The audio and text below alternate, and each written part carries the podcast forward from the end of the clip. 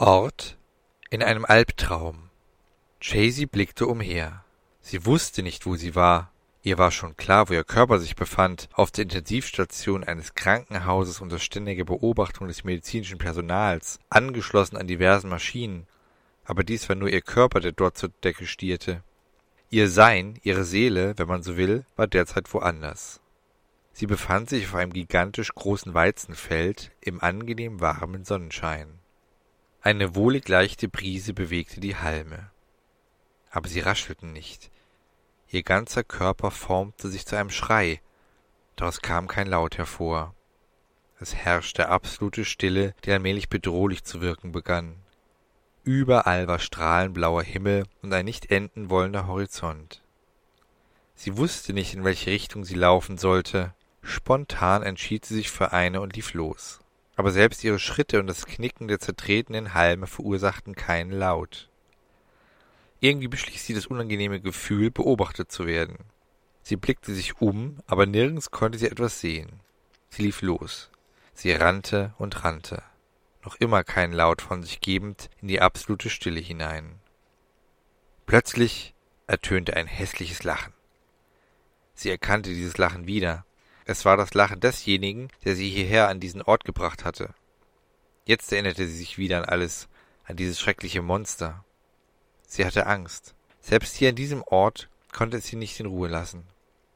Das hässliche Lachen kam näher. Es hatte Spaß, sie zu ängstigen. Das Lachen kam von überall. Es hatte keinen Zweck, egal in welche Richtung sie lief. Dieser Ort wurde von dem Monster beherrscht. Hier konnte es sie quälend ängstigen, so oft es wollte. Ihre Hoffnung schwand. Sie kauerte sich auf den Boden, krümmte sich, presste ihre Hände auf die Ohren. Doch das Lachen wollte einfach nicht verschwinden. Sie begann zu zittern. Dann flossen die Tränen und sie fing an zu schluchzen. Doch selbst dieses vermochte man nicht zu hören. Aber da gab es jemand, der konnte es riechen. Tom lag in seinem Bett. Er schlief, fest an Boller gekuschelt. Sein flauschiges Fell und seine Nähe beruhigten ihn, Dennoch war seine Angst, Bollock könne etwas zustoßen, sehr groß. Bollock beruhigte ihn, indem er sich an ihn schmiegte und ihn liebkoste. Seine Drüsen mit dem Schlaf herbeiführenden Ausdünstungen taten ihr Übriges. Diese wirkten auch auf Clara, die das erste Mal bei Tom im Zimmer in ihrem Schlafsack auf dem aufklappbaren Gästebett schlafen durfte. Ihre Eltern hielten dies für eine gute Idee. Sie dachten, es sei gut, sie beieinander schlafen zu lassen. Nach den verheerenden Mutproben der Mitschüler standen alle unter Schock. Vielleicht war es besser, die Kinder könnten sich gegenseitig trösten. Sie konnten nicht ahnen, dass ihre größte Sorge ihrem gutmütigen Monster galt.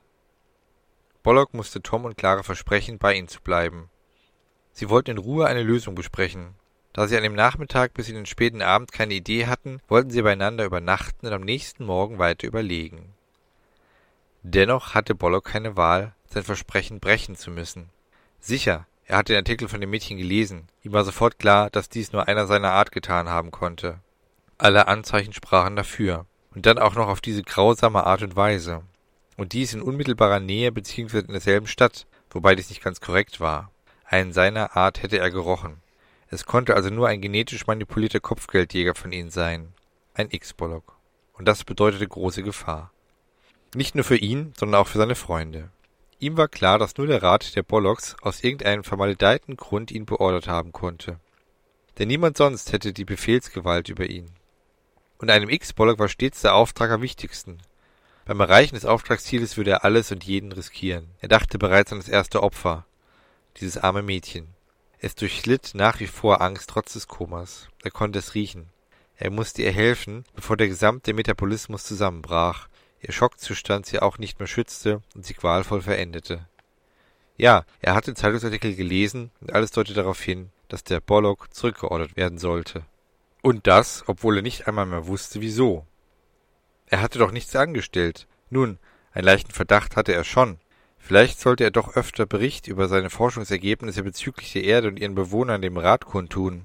Konnte ja nicht ahnen, dass der Rat derart durchdrehte und gleich einen skrupellosen X-Bollock auf ihn ansetzte, der Jagd auf ihn machte.